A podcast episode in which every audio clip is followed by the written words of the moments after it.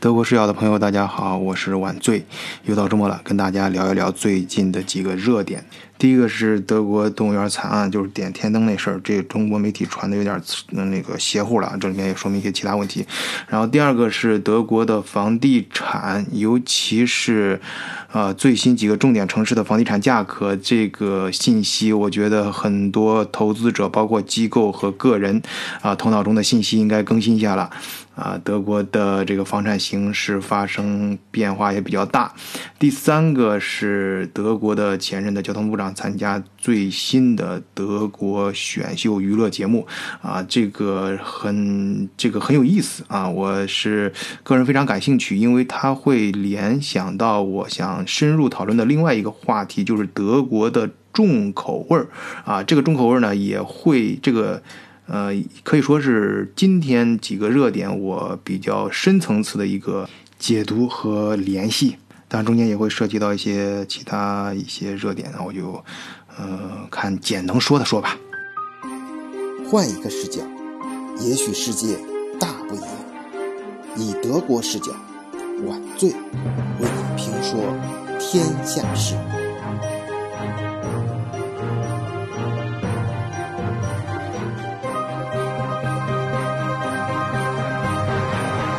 啊，首先是动物园火灾这事儿啊，我先把明确的信息跟大家说一下啊，就是首先是时间，就是一月二号，就周四。呃，是除夕夜那天，然后当事人就是一个那个呃老母亲跟她的两个女儿，然后是放嗯当天灯啊，就中国说那个孔明灯啊，一种美好的祝愿吧，放到天上落下来之后，正好很不巧落在动物园了，然后地点就是在 c a m f a i r 的嗯那个，哎，我突然想起来。嗯，咱们的老听友啊，应该多少也有点印象对这个地方，因为我去年好像做节目的时候提到过，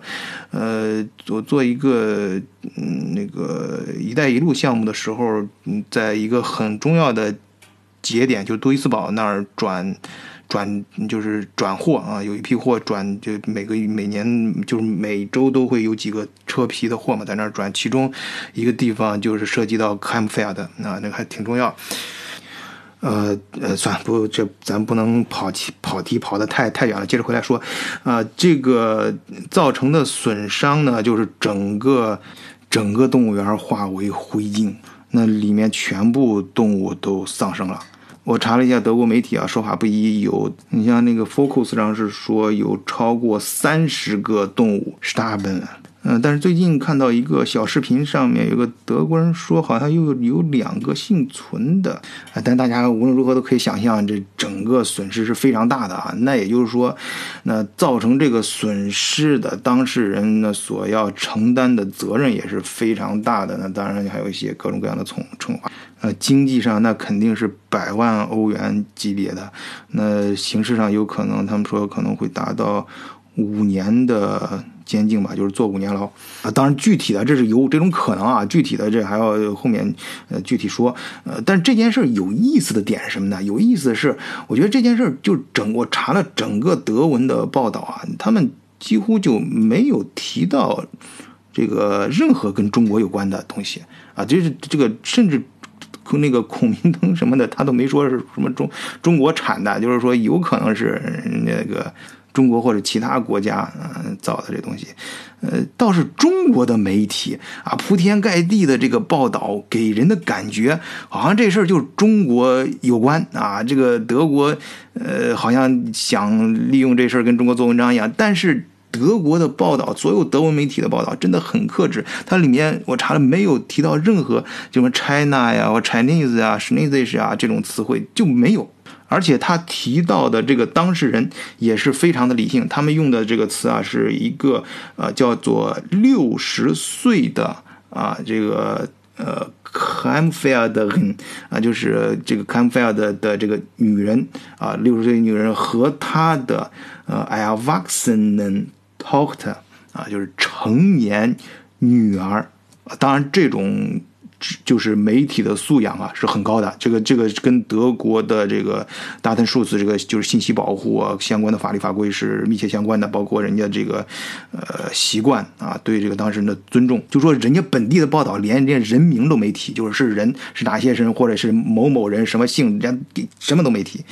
啊，包括我还看了当地警察局的电视采访啊，对外也公开了，这个在大家在网上也能看得到，都是非常理性的。就是说这个事儿，呃，首先是非常，呃，就是表示，嗯，就是很正面吧，就是能够人家。当事人主动去说这事儿，他们这样的话也会大大缩短他们对这件事情原因的调查时间啊。另外呢，呃，这个相相关的这个责任什么，他们也毫不避讳的讲了这种可能性。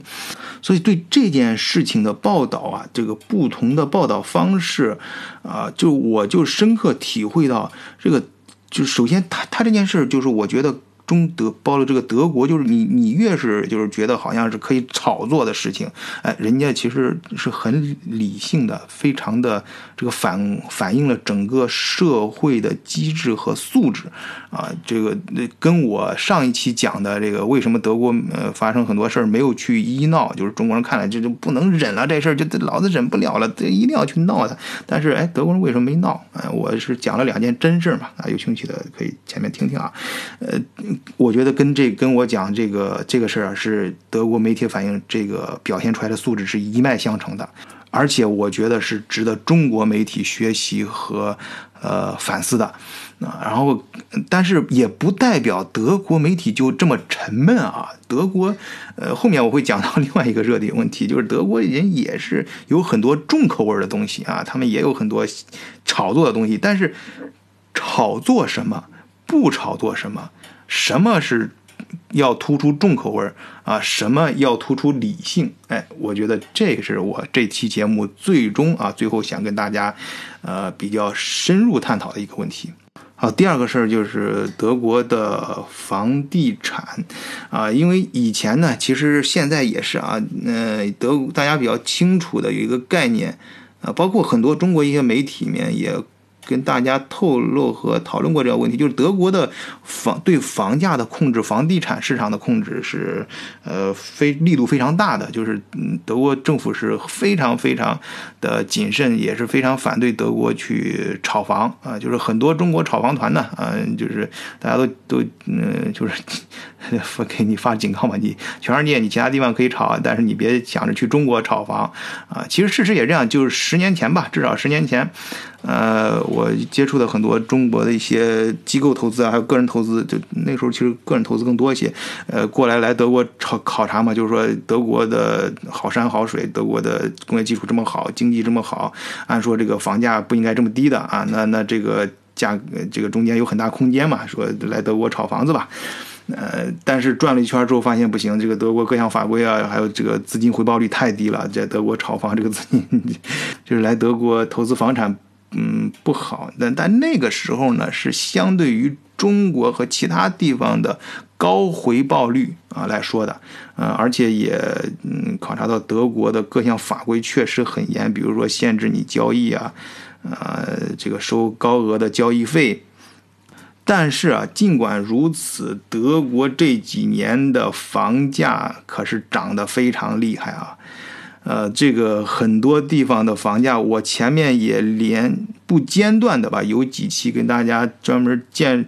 讲了这个德国的房价，每个城市的均价是多少啊？但是这个信息呢，被刷新的很快啊！我 最近呢。呃，这一期呢，我就跟大家说一下，有几个地方的房子啊，这个房价应该是超出大家头脑中的意见的。你真正，尤其是你真的去买房的时候，我这个信息也是一方面是媒体上拿来的，另外一方面也是自己这个跟朋友有时候因为在德国嘛，免不了有时候，特别是过过这这这几过圣诞节跟那个这过新年，大家一块儿凑一块儿吃饭干啥的时候，聊到这个。房地产价格，各个地方的房价是肯的时候，我们相互得到的信息，啊，也这个这个房价也是超超出大家平常以前的那些，呃，就是头脑里面的一些概概概概念啊。行，咱们不废话，跟大家说，首先是，呃，我们就从几个最热门的城市开始说吧。那就像第一个大家最熟悉的柏林，这德国的首都，啊，德柏林那个市中心啊，那个均价已经达到了七千欧元以上了啊，每平米七千欧元以上。还有一个最大的就是中国人比较熟悉的那个是 s h a r l o t t e n b u r g 那个区，呃，还有个 Tiergarten 啊，这个地这几个地方呢，也在五千欧元以上了，五千欧元以上了啊。呃，关键是很多地方你没有房源啊，找不到房源啊。我看，嗯，前两天有有一个我们德国视角有一个群里面有一个哥们儿贴出来，他想做一些项目，呃，在德国在柏林嗯卖房子，啊，当然这个我就还有这这次我顺便也说一下，我从来不反对你在我们德国群里面发财啊，但是呃不要直接发这种跟价格有关的。啊，这种连接啊，尤其是有是是是发一些什么，呃，捐款呐，什么呀，发生一些。惨事儿啊！希望大家同情一下这些这种直接的连接，你别发。你可以发，你要是真心想帮人家的话，你可以自己真心实意的，你写一段话，把事儿说清楚。然后大家谁想帮你了，私下里会跟你联系。你不要在我群里面，不要在我的听友群里面发这种直接有金钱绑定关系的啊这种连接，或者是这种什么呃帖子什么的啊，这这不好啊！这这个原因我不做解释，我相信听友都能理解。啊，然后接着说那个房价，那个第二个城市慕尼黑啊，慕尼黑这个我这么说吧，前面以前有期节目我说这个慕尼黑现在是中就是德国房价最高的地方啊，就是整个慕尼黑的均价已经是六七万六七千欧元以上了，但是在一些热门的地区啊，现在已经已经超过一万欧元了哈，甚至你像那个。呃，这个施瓦本西啊，这这这些地方都到一万二、一万三了，还有像那个 Max f o r s t a d t。啊，这些地方就确实很高了。你包括后面，你像说到九千以下，我记得以前说那个说到汉堡的时候，说那个就是汉堡那个中间那个湖周围，还有那个 city，呃，还有那个哈芬 city 啊，那地方就是买不到房，都是或者是已就是已经到就几两三年，我记得两年前做节目的时候说那儿的房价已经到九千欧元了，但是现在在。呃，慕尼黑就是不是最热门的城市啊？你像这个，呃，这个什么是是是十万那个十万乐啊，这个还有那个堡根豪森什么这些地方，就已经也是九千欧元以上了啊，就是说将近一万欧元了每平米。呃，慕尼黑包括它就是周边啊，就是内城的周边啊，不是你太外，你还是你跑到慕尼黑之外那不说了，就内内就是慕尼黑城内还在还就是在慕尼黑这个。呃，版图内的这个偏外的周边的地区，也能够均价也能达到八千欧元以上啊！最新的信息说，那个慕尼黑的学生宿舍啊，就是想到慕尼黑留学的学生宿舍，你要有心理准备啊！学生宿舍就已经达到你一个月的租金就是七八百欧元了，就是一个月学生宿舍你。你光，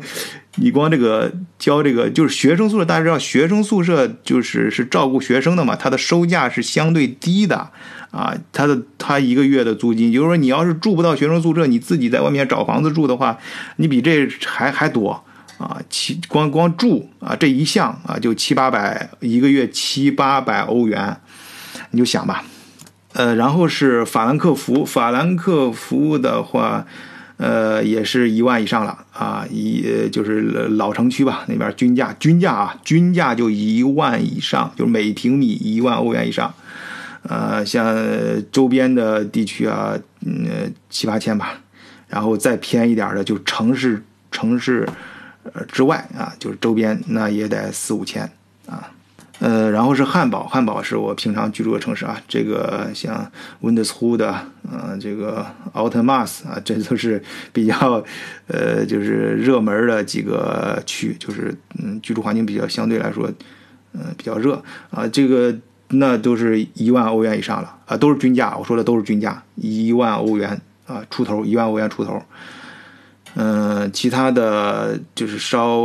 价格稍低一点的区域也是均价也在六七千欧元啊，这是比较现实的啊。因为我是为什么说这期节目说给大家说这个房地产欧这个德国房地产这个信息需要更新一下，因为中国人你过来，你不管投资还是自己住啊，你你买房子干啥？你一般中国人的教育尿性，你不可能去买那个什么，呃呃，土耳其人或者是其他，嗯，就是平咱们中国人说那个贫民窟啊，就是不太好的那个社社社区啊，咱们肯定是考虑那个好的社区，尤其是教育资源配备啊，这个一般这些地方就是就我刚才说这些中国人比较喜欢买，宁可多花点钱啊，你你住的舒住的。安全舒服，尤其是考虑到孩子的教育啊，所以说跟大家更新一下这些区的房产价格跟均价是有意义的啊。嗯，其他那些区我觉得没什么太大意义，咱一般中国人也不会去那儿买。然后是科隆啊，这也是中国人待的热门城市，嗯，它的均价也好，就是这几个比较好的区啊，已经到七百欧元左右啊，七七百七百欧元啊左右。嗯，然后，嗯嗯，中间呢就是也能住啊，就是大家就是想省钱的也 OK 的啊，这种地方呢就是四五千欧元吧。嗯，那周边呢，如果是你你住在小城，你不介意住在小小小城市的话，可以到便宜点四四千欧元之内啊，低于四千欧元也能搞得定。这是科隆的情况。然后是苏加特啊，苏加特也是热门城市啊，嗯，中国人称那是聚宝盆啊。去过苏加特，站在山上往下一看就知道了。这个它的均价是。呃，八千多欧元啊！这个我其我始终觉得苏加特这个地方的性价比很高，因为苏加特你首先是什么呃，奔驰、保时捷、宝马这些大型车厂，还有一些大这个德国著名的一些企业聚聚居地啊，这个这个城市也确实很有钱，嗯，但是呢，它的房价并不像慕尼黑那么夸张啊，甚至不像汉堡这么夸张。你看它的好地段，也就均价也就是八千多欧元啊，当然已经很高了啊，八千均价八千多欧元很高，但是相对来说啊，我觉得还是性价比比较高的地方。然后是，呃，另外一个很奇特城市就是杜塞尔多夫、杜伊斯堡这一片啊，这个是中，我觉得是这几年中国很多。呃，企业尤其是电子制造，就是华为的总部在往往在那边嘛，还有一些中国的一些呃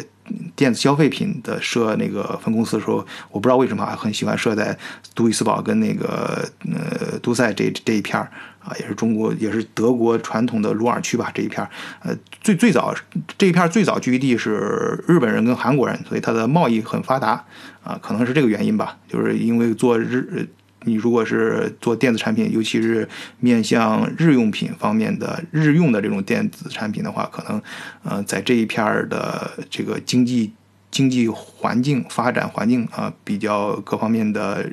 嗯，这个配备比较到位，然后可能嗯，这相关的这个这方面的人才配备也比较多吧。反正中国那那块的中国人非常多，呃，聚居地是非常多，城市非常的密集，啊，这块的这块的均价多少？像杜伊斯堡的，呃，这个好的地段啊，均价也是已经达到了八千欧元。啊，就八千欧元以上了啊，嗯，你像，嗯，城市中部呢，呃，均价是五千多欧元，五千多欧元，呃，它但是周边低的地方，因为那个那一片城市很密集，但是城市和城市之间的房价差别非常大啊，它周边有些不是那么热门的城市，呃，就可能两三千欧元就能搞定了。啊，也就是说，如果你要是不是很，呃，这个挑剔居住地点的话，你比如说，你可以，你可以接受，就是开车去上班呐，或者是什么的话，呃，你你那儿你在那一片住的话，你可以找到，呃，就是两三千欧元每每平米两三千欧元的这个房子啊，你可以买。如果想住那片的话，好，下面跟大家聊第三个，我个人。就感觉比较感兴趣的一个热点新闻啊，就是，呃，就是大家知道那个啊，我不知道大家有没有人喜欢看那个真人秀啊，就是比方把一些一堆明星啊，或者是一些网络达人，呃，投放到荒岛上，让他在荒岛上求生啊。中国以前那个，呃，电视台不是是东，好我记得，嗯，东方卫视吧，呃，抛过一坛叫什么，跟着贝尔去冒险，也是找了一个这个，呃，就生生存技能很牛的人啊，贝贝尔他可以就是说告诉你怎么在野外生存，什么松，呃，是那个吞这个饿的时候不行吞那个蚯蚓吃啊，啊，徒手攀这个什么瀑布啊，吃呃野外怎么是野外求生啊，然后带着一帮明星嘛，找着明星跟一块儿去啊，这个大家就是看怎么虐这些人。这种节目就是呃，反正触及到大家能够触及到大家的是不断的刺激你的神经底线啊，呃，就是所谓我觉得重口味儿啊，就是不断的刷新你重口味儿啊，这个呃，就是很多人喜欢看嘛，然后收视率挺高啊。但是这几就我记得最火的就是前几年，就好像十几年前我刚到德国的时候，那那边跟宿舍里面有些。小伙伴朋友，他们也很喜欢守在电视机前看。他当然那个时候可能不仅是这种野外生存，包括他们喜欢看这种呃真人秀啊，就是比方把明星或者什么，就是平常人关在屋子里面，他们真实是怎么生活的啊。这个节目呢，这个德国呢这一档这一档节目呢，啊也是嗯就是非常火。他这个节目呃就是以最早是在二零零四年。啊，是呃上呃这个开始开播的，他一一开始你想就火到什么程度啊？啊，他他当然我先说一下这个节目，我刚忘说，这个节目就是呃荒岛求生，就是。找德国的一帮当红或者是过气的这些明星啊，呃，当然给他们签各种协协约什么，然后把他们投放到荒岛上啊，一段时间你在这个从中间就是生存下来啊，当然你可以中间退出啊。这个这个节目呢，就是直接全场直播，各个角度摄像头拍下你所有的你是如何生存的，甚至你在中间发生了什么感情事件啊，甚至你有时候绷不住了，呃，精神崩溃了啊！爆出一些什么灰呃这个呃料了什么的，这些就是很很刺激嘛啊！这其实我觉得是属于精神方面的重口味啊。这个当时刚一上去就很火呀，就是零四年都火到什么程度？就全德大家知道，德国一般大家都喜欢说到德国人口了，就是八千万嘛。这个很多呃就熟悉德国的人都知道这数字，德国人口就是八千万啊。这八千万中间有。二就是六百七十四万人啊，会会呃，为了这档节目死守在电视机前啊，这个我看媒体上这么写的啊，当时这个市场占有率份额就百分之三十一点三啊，这是很高的一个数字啊。嗯，这个今年呢，就是。这个节目它火，就是它不仅是火，它而且能够持续的火啊，每年都有，直直到今年还很火啊！而且今年呢，有一个政治明星，就是以前没以前都是各种什么娱乐明星，一般你像参加这种节目的，你一这个这个节目它是玩真的啊，就是你你知道他他很危险的，所以说就是一般去参加这个节目的，一个是这个很少这种。当红明星啊，当红明星犯不上，我这这这冒这个这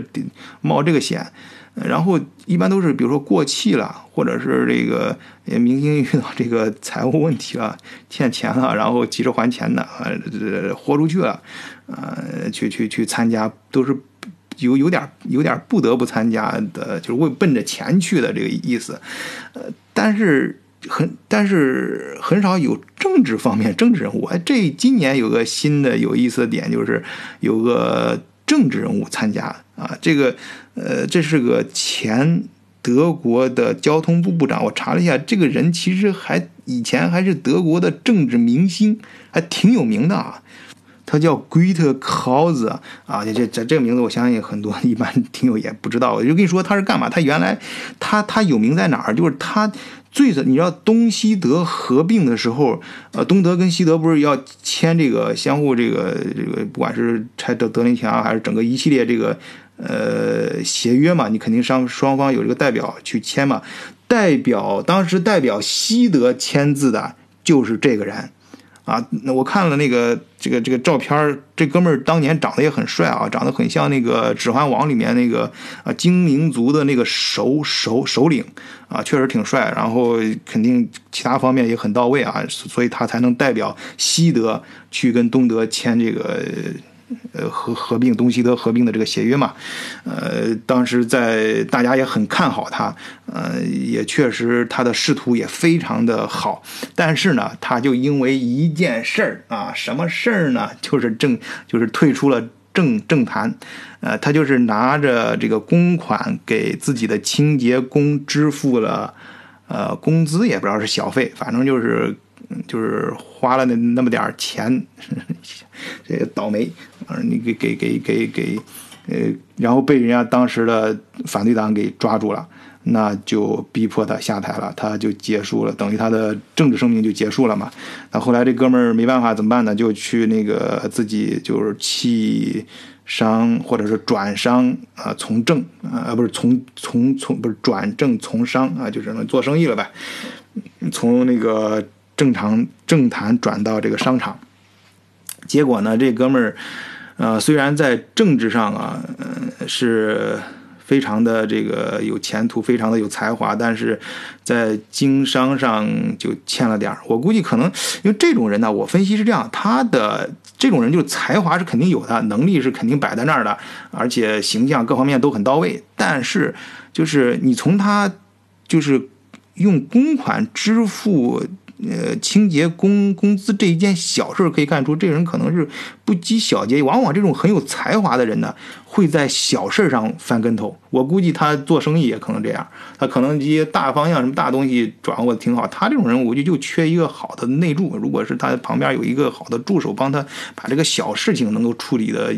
谨慎一些，紧密一些，就是堵住这些漏洞的话，可能会起来。但是很不幸，这哥们儿到这个去，就是现在爆出来他参加节节目的时候，他的他自己的公司已经破产了，个人也破产了，然后他的负债已经达到了九十万欧元，欠债欠。九十万欧元挺多的啊，就是几百万人，几好好几百万人民币了。但这个，呃，那希望能够参加这次选秀节目，带来一点收入还债吧。啊，哥们儿年龄也不小了，现在至少是应该有六六六十多了吧。呃，这个就这块我想说什么呢？就是不是说中提到德国了，大家就觉得德国人就是那么的理性什么的，就包括我们刚才说的。那个动物园这个案，包括上一期节目说的医闹这事儿，他们也有很多重口。包括你看，我们经常在群里面大家提到比一个比较有意思，说德国女人啊非常猛啊，那个还有德国的饮食一些吃的一些东西啊，就是重口味的。还有德国，比方说考古学最早这个在德国就兴起很多嘛，就是野外探险什么的。在德国待过的人也也知道，德国自由行是非常棒的。德国本地人也非常喜欢，就是一到天气好了，骑着自行车出徒步出去旅行啊，这种原生质的生态，呃，原生质的生活方式，啊，就是德国也有很多重口味的东西。就关键是什么？你追求什么方面追求重口味？什么方面追求理性？哎，我觉得这个是个很值得这个中国人，呃，去思考的。而这个呢，也能够跟中国很多一些生活方式啊进行鲜明的对比。这个一对比啊，就就出就看出来有意思的东西了，呃，或者这么说吧，我觉得这这说说到这儿的话，呃，就可能其实我很想说一下那个，就是最近那个老老老老中医发导弹那个事儿，但是这个我肯定不能说啊，一说这节目肯定要封上不了架了，呃，因为这个能把这个话题引得更更深一点。呃，这这我就这么说，我我还是说自己吧，啊，说自己不会有啥事儿。我自己最近，我发现有个重口味的问题啊，就是有个重口味的有意思的东西，就是以前呢，我不知道在德国生活过的朋友啊，有没有，呃，在面包店里面吃过那种生肉，就是德国有一种面包，然后上面抹了一层生肉，是是大肉啊。就生生猪猪肉生的，然后上面呃抹一层，然后上面还撒了一点，呃呃那个一般都会铺一层，呃撒一些洋葱。呃，以前呢，我到面包店里看见这东西我就瘆得慌，我说这生肉怎么吃呢？一般用不是你你说生鱼什么的还可以想象，还可以接受，那三文鱼啊什么的，但是啊大肉生的。就是那种就是中国包看着跟中国包饺子那饺子馅儿一样生的，那东西看着就瘆得慌，别说吃了，以前闻都不想闻。但是呢，我我最近不是那个身体在康复嘛，就是在康复期，我吃我我同时要服用药物，吃抗生素什么的，哎，这个我我的我这个味觉系统也发生了一些变化，就是吃什么东西就有些觉得以前。觉得不好吃的东西，哎，现在突然觉得挺好吃的，哎，这次我就突然就是不知道怎么回事，就萌发了这个念头，啊，我去看了之后，我就想尝尝，哎，结果一尝啊，我觉得非常好吃，啊，就是那个肉本身的那个鲜味儿，啊，就是本身它，而且配上那个洋葱，跟想象中的不一样，真的特别香，哎，我也建议啊，有有到德国旅游的，你到面包店里面。可以大胆尝试一下，很不错。而且后来我也专门查，因为我担心那个生肉有这个寄生虫什么这个问题啊。他们德国是为就是为了这种东西，不是所有的面包店都可以卖的，呃，它是有专门许可的。它为了这个这一道菜是有专门的相关的立法的。它是从就是你这个屠宰场从这相应的用什么样的什么样的大肉去做这个东西。做做做这种就是这种生肉面包，呃是，然后整个制作工艺、制作过程都有明确的规定和检验标准的，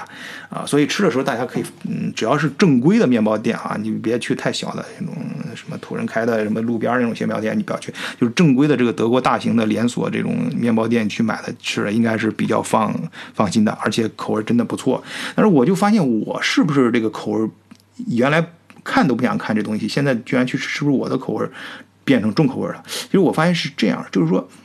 改变口味啊，可能一方面就是你你所要摄入的对象，就是你的 object，你的你比方说你要看的电视节目，你要看的书啊，你要看的电影，你想看的东西和你想吃的东西，它本身你在挖掘更深的呃更重的东西去刺激你的感官，但另外还有一种途径就是。就是像我这样，我自己就是，当然这个是我被迫的啊，我自己偶然的，我得了病，我在康复期，我自己的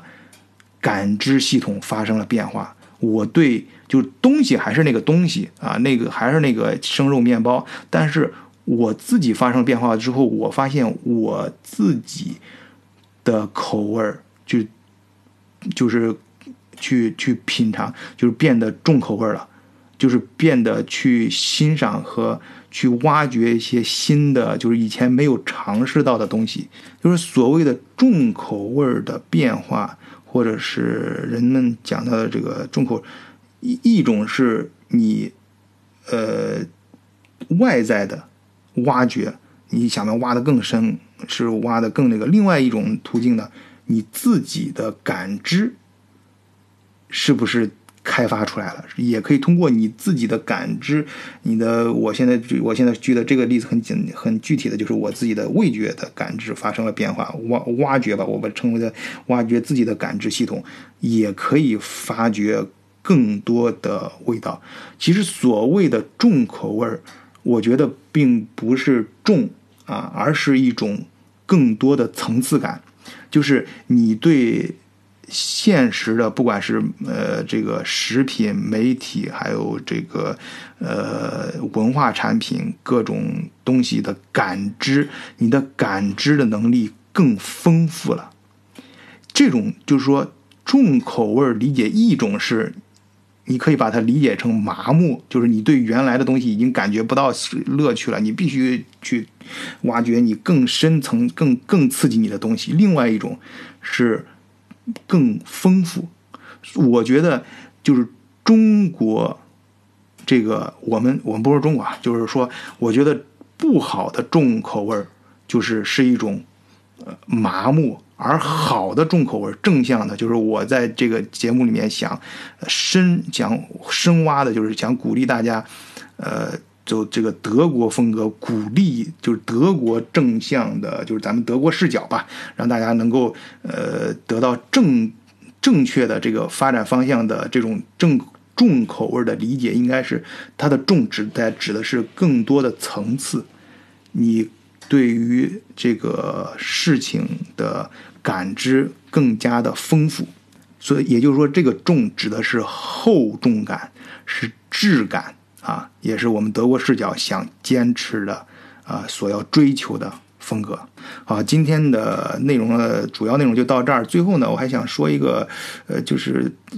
另外一个问题啊，就是有有朋友就是。通过我们这儿不是有个微信联络员嘛？每次就是说大家想加我们德国视角听，因为因为由于各种各样的原因啊，我们在节目里面能够说的东西其实是很有限的啊。更多的呢，更有意思的东西可能需要大家，大家可以在咱们德国视角的平台上、社区里面去讨论。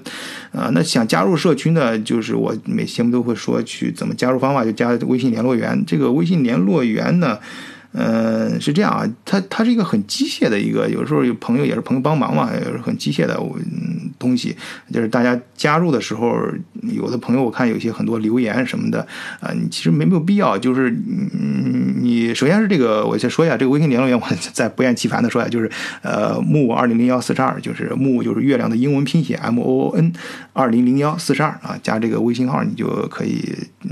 你加的时候有好多人，关键好多同学留言，那个不是我本人呐，有的时候是呃朋友帮忙，有的时候是有的时候我也会看，但是它是一个很机械的一个类似于这个 AI 的这样一个东西吧，呃，大大家那个你。就是有时候也也没你你你有时候留言什么的我都不会去看的，你或者你要你要是想那个什么的话，你比如说你要是加那个，有些人是直接奔着找我来的，你就你就说清楚你找我什么事儿，你留言好，呃留留言写清楚是找我什么事儿。如果是我我鼓励啊，大部分事儿你别找我啊，因为咱们德国视角上面藏那个社群里面藏龙卧虎，有很多那个德国的专家，我不是常说嘛，咱。咱们德国视角不追求什么太多的粉丝量，因为德国话题本身是一个小众的群体，它不是那个但凡就是听咱们节目的或者到咱们德国视角平台来的，那都是跟德国有关的。这也就是说，咱们平台上面的这个转化率非常高啊，都是跟这有有关系的人啊才会来嘛。所以他们，你你在这点上，你直接找找很多一些。呃，答案一些就是相关的一些懂行的人，比我解决问题可能能力更更强。你直接去找他们就行了。你你上这个平台可以交这方面的朋友嘛？呃，多去资源，而且有好多人家我也不避讳说啊，有好多人人家是就是正好也是想来找客户的啊。比如说有一些呃这个做金融的呀，做并购的呀，或者做旅游的呀，做做文化交流的呀，你这做房产的啊，包括做这个旅留留留学。的啊，这人家也正好也来找你，你们正好不是一拍即合嘛？我也是乐见其成。我想做这个平台，是跟大家一块建这个平台，也是想服务于大家。当然，我这中间没有直接的。那个商务关系啊，这个跟大家提前说过啊，包括我们德国视角也有听友群，下面组织了啊，呃，那个嗯，说咱们德国视角听友群的这个代购代购群啊，这这就很多人对这个德国产品感兴趣嘛，而且大家相互经常在一个群里面泡，价值观也比较近，啊，信就信任感嘛，相互代代购一些产品啊，也比较放心。这个我也不忌讳啊，我有些也默认，这都都没问题的。呃，所以说你你如果，但是有些朋友呢，确实是想有些项目，因为我个人给大家说一下，我最近我转型会，就是我这个大病初愈之后，我我新的这个人生规划，我会更多的偏向于德国制造业。啊，尤其是德国智能制造业，就这一块儿，我会更多的做这方面的项目。呃，如果你要是真的是想找我咨询一些项目，或者是商量一些事儿的话，你找我，你加那个微信小助手的时候，你说清楚，你说我想找晚找晚醉啊，是什么事儿？什么事儿？你把事儿说清楚。这个事儿呢，我能帮你呢，我就会自然会把我的个人的微信号推给你啊，然后呢，你咱们可以聊。你要是说呃。不不，有些我一看我不擅长的什么的，我就，呃，我就我就不我就不不跟你不跟你 不跟你搬棚，就是不浪费你的时间了吧？啊，因为我就是说我说不清楚的事儿，我会建议你找那个咱平台上相关的这些专家嘛，有有懂行的，这样你们效率会更高一些。好，今这个周末就啰嗦到这儿吧。好，谢谢大家的收听，再见。